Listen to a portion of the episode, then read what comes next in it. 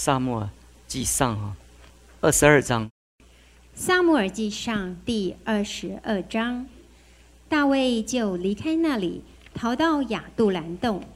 他的弟兄和他父亲的全家听见了，就都下到他那里。凡受窘迫的、欠债的、心里苦恼的，都聚集到大卫那里。大卫就做他们的头目，跟随他的约有四百人。大卫从那里往摩押的米斯巴去，对摩押王说：“求你容我父母搬来住在你们这里，等我知道神要为我怎样行。”大卫领他父母到摩押王面前。大卫住山寨多少日子，他父母也住摩押王那里多少日子。先知加德对大卫说。你不要住在山寨，要往犹大地去。大卫就离开那里，进入哈列的树林。扫罗在基比亚的拉玛坐在垂丝柳树下，手里拿着枪，众臣仆侍立在左右。扫罗听见大卫和跟随他的人在何处，就对左右势力的臣仆说。便雅悯人呐，你们要听我的话。耶西的儿子能将田地和葡萄园赐给你们个人吗？能立你们个人做千夫长、百夫长吗？你们尽都结党害我。我的儿子与耶西的儿子结盟的时候，无人告诉我。我的儿子挑唆我的臣子谋害我。就如今日的光景，也无人告诉我，为我忧虑。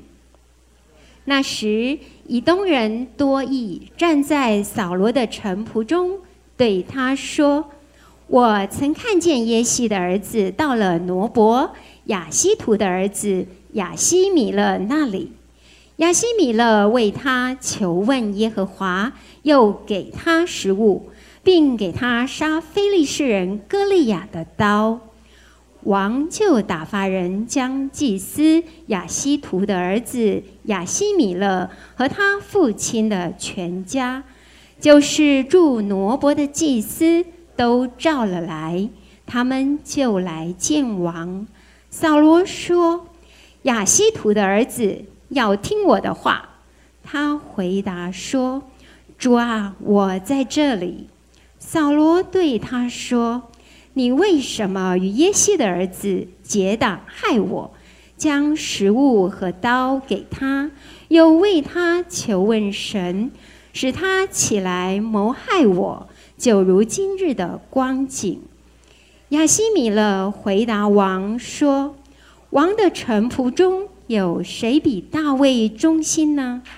他是王的女婿，又是王的参谋，并且在王家中是尊贵的。我岂是从今日才为他求问神呢？断不是这样。王不要将罪归我和我父的全家，因为这事无论大小，仆人都不知道。王说：“亚西米勒啊！”你和你父的全家都是该死的。王就吩咐左右的侍卫说：“你们去杀耶和华的祭司，因为他帮助大卫，又知道大卫逃跑，竟没有告诉我。”扫罗的臣子却不肯杀手伸伸手杀耶和华的祭司。王吩咐多益说。你去杀祭司吧，以东人多欲就去杀祭司。那日杀了穿细麻布衣服的的八十五人，又用刀将祭司城挪伯中的男女孩童、吃奶的和牛羊驴尽都杀灭。亚西图的儿子亚西米勒有一个儿子，名叫亚比亚他。逃到大卫那里，亚比亚他将扫罗杀耶和华祭司的事告诉大卫。大卫对亚比亚他说：“那日我见以东人多益在那里，就知道他必告诉扫罗，你父的全家上命都是因我的缘故。你可以住在我这里，不要惧怕，因为寻索你命的，就是寻索我的命。你在我这里可得保全。”，其实这段圣经我们在读完的时候，呃，我们能看见，呃，这段圣经，呃，我给他一个题目，叫做叫做“王者重返荣耀之旅”。那其实大卫他他是被高的王，其实不是正式的君王。在他的呃被高立以后，他一路的逃亡，到二十二章的时候。你会发觉那个逃亡有一个大的改变哈，以前是他一个人逃亡哈，到二十二章的时候，你会发觉他已经聚集了一群人哈，所以圣经讲说大卫离开那里逃到亚杜兰洞，他的弟兄和他的父亲全家听见都吓到那里，很合理啊，他的家人为了逃命到他那里，那另外呢，凡受窘迫的、欠债的、心里苦恼的哈，就是凡是这个社会中哈。没有盼望的，没有盼望的，啊，没有未来的，啊，在扫罗的国，呃呃，以色列国度中，呃，就是找找不到出路的啊，其实都跟着大卫去了，大卫就做他们的头目，一共有四百个人。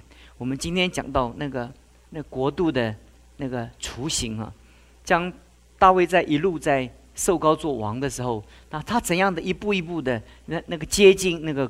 那个国度的规模哈，但是开始是是四百个，以他的家庭为基础啊，所以我们教会为什么会推呃家庭祭坛呢？其实所有神的上帝的工作都是从家庭开始的，就是伟大的以色列国哈，整个国度它的发展呢都是从家庭开始的。你发觉你没有办法，你到最后哈，呃，他的他的弟兄，他的呃父亲的全家都来到他面前，你会发觉那个。他是从他的家庭为为中心，慢慢的向外扩展哈。这是第一个，我就跟弟兄姊妹呃讲到哈。呃，在在他的形成的国度的里面，你会发觉有几样重要的事情哈。你你发现了，就是开始哈，他就有有人跟哈。所以有人说什么叫做领袖哈？领袖就是你在前面走，后面有人跟哈，这就是领袖哈。领袖不是不是你被封一个领袖，而且。你会发觉，如果你在从小到大，你在发觉每一个群体当中，都有一些人是带头的哈。那不管是作乱啊，或者学好啊，都一个带头的，一群人就跟着哈。其实，在所有的场景当中啊，都一个关键人物，一个关键人物，那个关键人物出现了，那后面的人就跟着哈。所以，什么叫做领领袖呢？领袖就是他在前面走，后面怎么样有跟随他的，这就是领袖哈。所以，呃，大卫的他他逃亡了之后，那不是他一个人永永远一个人逃亡，接着他的家人跟去了，然后那些那些窘迫的、那些那些欠债的、那些走投无路的，都投靠他了哈。那么我们看见一件事情哈，就是是好像是不成不像样的，呃呃呃，慢慢的凝聚，大卫就做他们的头目哦。那那些人是流亡者，大卫做头目。如果大卫看自己是君王啊，他们就是勇士了。其实，其实那个那个历史的场景，从这里到沙漠之下，当当当大卫 要离开这个呃晚年的时候，要来要来要来回忆他的一生的时候，你会发觉说，呃，他就说他的勇士。所以你会发觉这个这个头目跟呃流亡者跟随的流亡者哈，他就变成呃君王跟勇士哈。其实。在我们的生命里面，你会发觉这个一个一个能影响、能够做大事的人哈，他从来都不小看他自己。就是原来这个这圣经的记载哈，就开始的时候就是就是好像那个那个规模、那个成型哈，就是不成型的，那个数值也差哈，那个呃跟随的水平也不够哈。很多人很多的上帝的教会是刚开始的时候建立的时候，你以为？请夫帝国是怎么开始的？都是那些渔夫啊，那些那些没有读过什么书。这所有的耶稣的门徒当中啊，这个只有到最后到使徒行传的时候，才出现一个保罗哈，大学者。这其他的在前面那十二个人哦，都是哎呀，不能说是他们是最低阶层哦，但是算以色列人说，非常的怎么样？应该是中下阶层。那基督教的发展就从这些最底层的怎么样，慢慢的怎么样到中层，然后一直到皇帝，然后整个国家被改变哈。这是跟大卫的呃发展的模式是完全一样的哈。那有的时候我们常常会会，当我们拥有一个遭遇的时候，我们拥有一个机会的时候，我们看我们自己是头目啊。那，那你跟随的人，就处处的就觉得他们呃是欠债的，是逃亡的。如果你认为是你是君王的话，你你你会怎么看他们？你就看见他们就是就是未经雕琢的璞玉，对不对？所以每一个你都很珍惜啊，也很珍惜，因为宝贵他们。你做父母，你怎么看你的孩子啊？就跟孩子如果是拉里头的、臭头的。呃呃呃，那个那个那个不会读书的，那你你你大概就是一个拉力头的爸爸跟臭头的爸爸，对不对？因为你你看他是臭头，他是臭头的爸爸嘛。但是如果如果你你你看你看自己是不平凡的，你看你的孩子怎么样，也是不平凡的。这就是角度嘛。在我们的生命当中，你从这段圣经中，你会看见这个给我们展现出那种那种我们看事情的一个一个角度啊。我们常常我们常常会。会觉得一个县城哈，我们却看到一个很有规模的教会哈，我们就很羡慕他们这个这个教会哇，那个设备又好，那每一个人都很高雅，而都是高阶层知识分子哈。那我们我们会发现一件事情，其实他们的开始哈，也都不是这样的，都是一步一步一步的向。上面怎么样是发展起来的？所以我们感谢上帝啊！所以我们要从这段圣经要要要看我们自己哈，要看为宝贵哈。你你看你自己看为宝贵哈，你就你就觉得凡你手中所经办的，你所拥有的都为珍贵，都为珍贵。一个人如果嫌弃他的家庭，嫌弃他的妻子，嫌弃他的儿子哈，那只有证明他是怎么样的一个人呢？那就有的人说他抱怨呢，抱怨的可悲哈。可悲在哪里呢？就是当你骂你孩子的时候，其实骂到就是骂到你自己。一个牧师嫌教会啊，最后嫌着嫌谁啊？嫌到自己。一个人嫌妻子，嫌到最后怎么样？嫌自己。是不是？所以我跟弟兄姊妹讲，你从此以后你要开始啊，你要看啊。他说，即使是头目哈，这个头目看自己是君王哈，他就从头目哈要走上君王的路。这是一个很真实的一个例子哈，没有一个人他生出来他就是一个王者，没有一个人生出来他就天生拥有天下的。其实每一个天下，他都是慢慢的一步一步打下来的。即使你是继承了王位，你没有那个打拼的精神，很快在你的手中一切也会败光了。这是第一点，我跟弟兄姊妹分享。第二个哦，我跟弟兄姊妹分享的就是从这段圣经你可以看到哈，一个很重要的原则，你会发觉圣经出现了。呃，第五节出现了先知加德哈，然后，然后也那个那个那个亚西米勒全家被杀了以后，他的有一个一个儿子哈，叫亚比亚他逃亡了，对不对？就是被屠杀的当中，他他逃亡了，所以就逃亡到大卫那里去啊。你会发觉大卫怎么样？大卫有先知，有祭司，有君王哈。他这三件事情就构成他国度的三个要素。那个。那音控帮我调大声一点，我好像没有什么气。那个好像我讲讲很大声，我都听不到我的声音。你们听到我没听到？这这这个两个声音没有过来，没有过来。这个这个，你看见这圣经不知不觉，你看见一个事情，就是他自己是君王，对不对？他需要什么呀？需要祭司，他需要先知。那发觉一路一路上哦，就是。就是个市局这样的这样的改变的时候的时候，那个祭司君王出来了，你发觉一个一个全新的国度开始孕育了，孕育了。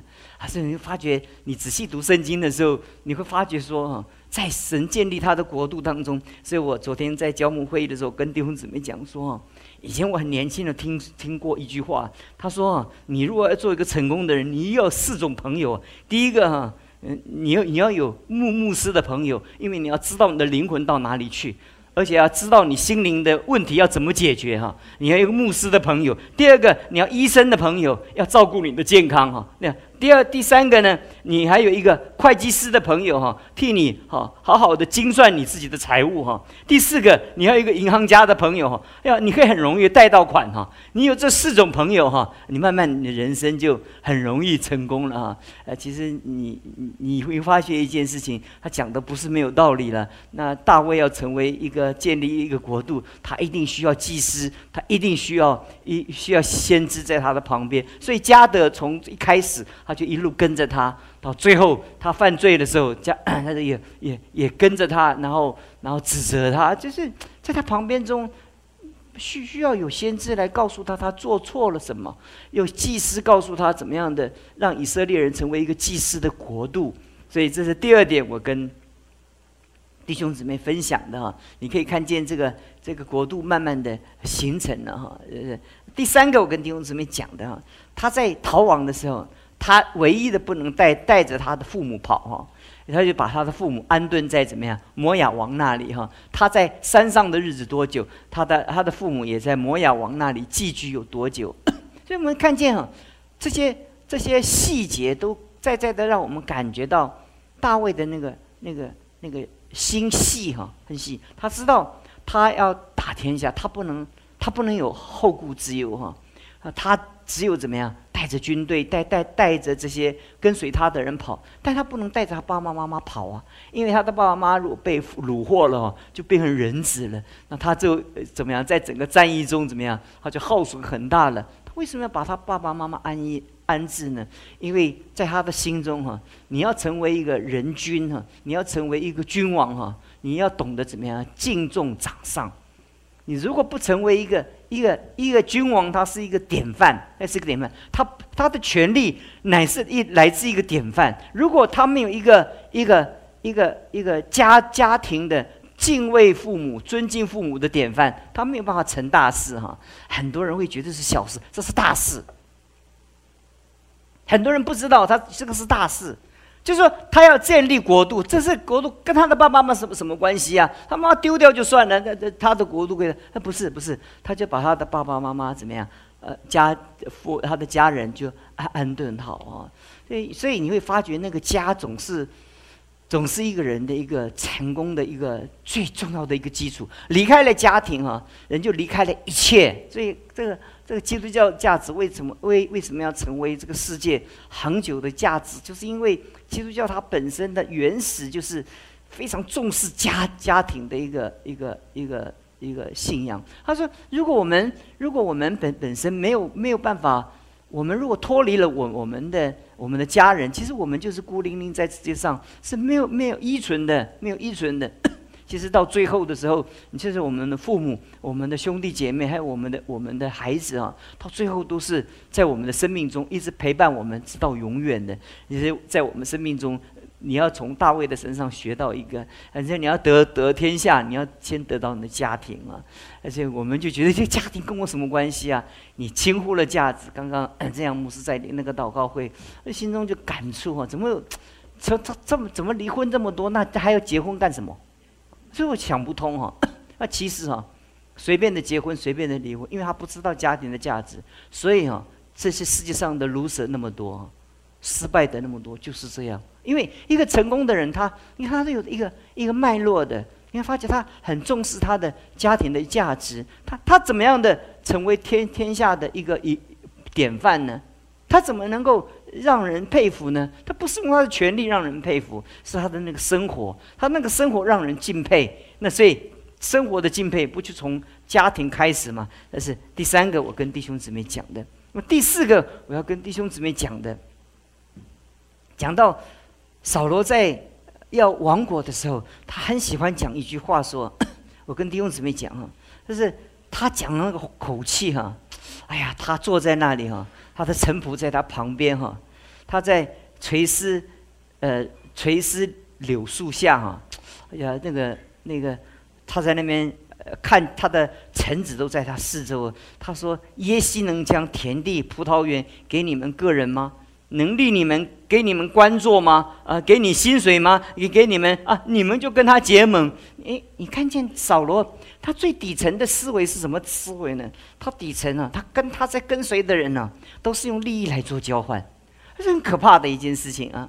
就是如果他带跟随的人都是用利益做交换的话，那每一个人都被价格化，因为有人出更好的价格，那个人就跑掉了。这就是很简单。所以扫罗他的他的那个他的性格的那个底层呢，他他怎么样的巩固他的权利？他就让你做官，嗯，给你田产，给你薪水，给你俸禄哈，你就听我的哈啊！其实其实田产。或者给给人的这些这些这些生活的那些所需哈，这是一个结果啊！你要要要带领一群人的时候，你要跳脱这个物质的需求，要给人使命，要给人使命，这是一个决战的一个关键哦。弟兄姊妹，在历史中也是一样，每一个每一个每一个朝代要要灭亡的那个王哦，都常常喜欢说一句话：崇祯皇帝要在上吊以前就说。我非亡国之君呐，尔等都是亡国之臣呐，那就奇怪了。如果如果他他们是亡国之臣，你怎么不是亡国之君呢？所以他他把他他要到死的时候，他就跟他的臣子做一个切割。我我我好的不得了，你们你们坏的不得了。如果你读历史的话，你读到一件事情啊，那个崇祯皇帝叫做即将那个。那个城要破的时候，那个那个叛叛叛军要要入城的时候，他就在朝廷那边。其实他有军队在关外啊，其实其实就需要调调调他的他的那个明朝的军队出出来护那个那个京城呢。结果因为没有钱呐，那个军队走要有军饷啊，对不对？那结果结果他自己的那个他自己的那府库有很多黄金啊，他就叫那个所有的那个。那个京城里面那个大大钱大大富户哈，每一个都说你们要出多少钱？你们要出多少钱？你要出几千两，你要出几千两？每一个人都说皇帝啊，我都没有钱，其他都藏在地里面，没有人给，因为他自己不他自己不出啊，他自己的钱藏起来了，所以那个那个整整个那个叛军进城的时候，把所有的把所有这些富人全部都吊在树上，把他们的钱都用了，就因为他是怎么样的一个人？他的臣子就是怎么样的？他他些他这些臣子大臣这些最有钱的，在那个在那个在那个大京城里面的时候，他们到死啊都要保护着自己的钱，因为崇祯皇帝就是这样嘛。他自己的他自己的保险库还锁上钥匙，他放在他兜里面，就叫别人捐钱呢。都已经都已经国家要亡了，他他他还要他就你这读历史就觉得头晕了，怎么会？这结果，结果那个、那个、那个、那个、那个、那个叛军这入城以后呢，他上吊了以后，那所有有钱的人全部都、全部都抄家，把黄金全部都抄出来。那我想说，为什么这个历史不能改变呢？最主要就是，如果尔等是亡国之臣，你肯定是亡国之君。那可是问题是说到死的时候，他认为他自己怎么样？这个国家跟他没有关系啊，嗯，都是他爸爸留给他烂摊子啊，都都是都是这些人给他错，永远错在别人的身上，所有错千错万错都是别人的错，你们怎么都出卖我呢？所以，所以，呃，真正一个领领袖，他他应该跳跃了，呃，人的所得来给人使命。今天。使命就把人的生命价值化，那利益就把人的人格怎么样价格化，就是这样。那就你跟朋友、跟带领的人要在一起的时候，其实很多时候人生的时候太太真实的一件事情呢。如果我们理解这这些这些状况的话，你会发觉到最后众叛亲离哈，众叛亲离啊。其实历史给我们带来很多。让我们很惊恐的一些一些历史的一些一些教训呢，告诉我们怎么做领袖，告诉我们怎么样的来来跟人交往啊。其实，其实有的时候我们会发觉说，在我们生命中，我们如果不知道这些原则的话，嗯，其实其实，只你会明白一件事情哈，也是当当你能给人使命的时候啊，你会人人里面就会散发出那个那个闪耀的那个那个生命的火花啊。人再苦，人家都都肯哈。你看一个家庭，如果一个家庭有使命，他们再穷，这个家也不怕，因为他们知道他们会突破困境。你就再多的钱呢，如果没有使命，这个家里没有使命的话，这个家就是再多都会败光啊。所以使命是我们生命中一个很大的一个一个一个一个重要的价值啊。国民党跟共产党在一九四九年决战的关键呢，就是共产党一毛都没有哈，也没有军备，也没有装备，什么都没有，他没有理想，他没有梦想。那国民党呢，有美式的装备。有有有有很很好的军事力量，直到最后的时候哈，蒋介石还搞不清楚为什么自己有五六百万军队，共产党军队只有五六十万，到最后打到一个地步哈，他怎么打到台湾来了？你知道，直到重庆撤退的时候，他在他日记中啊，他还搞不太清楚，你知道吗？直直到撤退前两年啊。他在南京召召开军事会议的时候，他还说：“哈，目前前景一片大好。”那下面人都在骗他，你知道吗？这其实什么一片大好？这个这个这个，共共产党的军队已经是已经是已经是渗透到所有国民党的组织的全部的里面。他那个蒋介石还不知道，他恍然半年一年以后，整个江山就怎么样？就一个一个沦陷，一个一个沦陷，一个沦陷。而且共产党什么都没有，这他有使命，他有使命，就他他有一个梦想，那就把国民党整个就就，国民党有枪有炮，什么都有，但是江山怎么丢的都不知道。我想扫罗也是这样，他弄了半天，这个。这个大卫这个个体户哈，这个东跑西跑，东跑西跑，就把扫罗的国国都跑掉了，你知道吗？我想知道扫罗最后战败死掉的时候，他就死的很糊里糊涂，你懂我意思吧？他还搞不清楚他怎么样的，这国家怎么丢的都都也搞不清楚，就还很奇怪啊！说你们你们怎么都跟大卫啊？就是不跟我？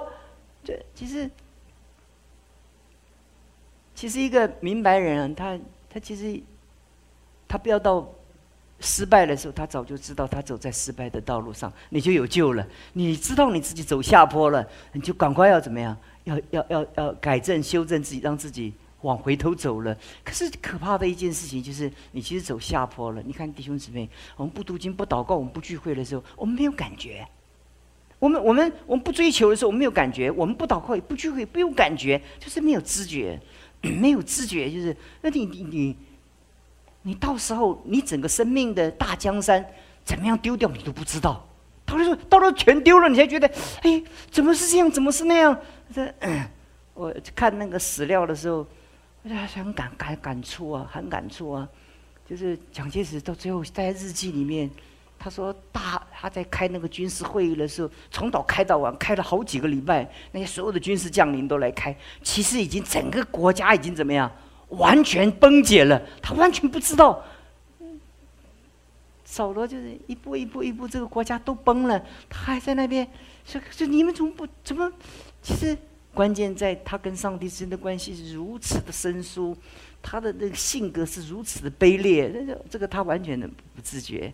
而且我们到这里我们要结束了，因为我求神帮助我们，给我们智慧啊！就是一个人呢不怕失败啊。就怕他，他不知道他在失败。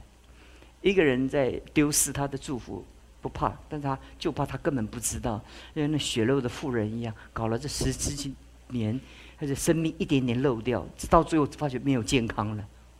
但是他遇见了耶稣，我们祷告，主，我们感谢你，求你祝福你的教会，让我们透过历史，我们真的深切的反省，而且我们里面。痛彻心扉的，我们感到震撼。其实，在我们的生命当中，我们好多我们生命的法则，我们不明白。在历史中，你已经告诉我们这些生命的法则。求你赐福给我们，让我们能够在你的真理的法则中能够自信。很多时候，我们自己那么的刚硬，一个拒绝你自己的圣灵的感动。求你让我们能够回转，能够及早的回转。谢谢你，奉耶稣基督的名求。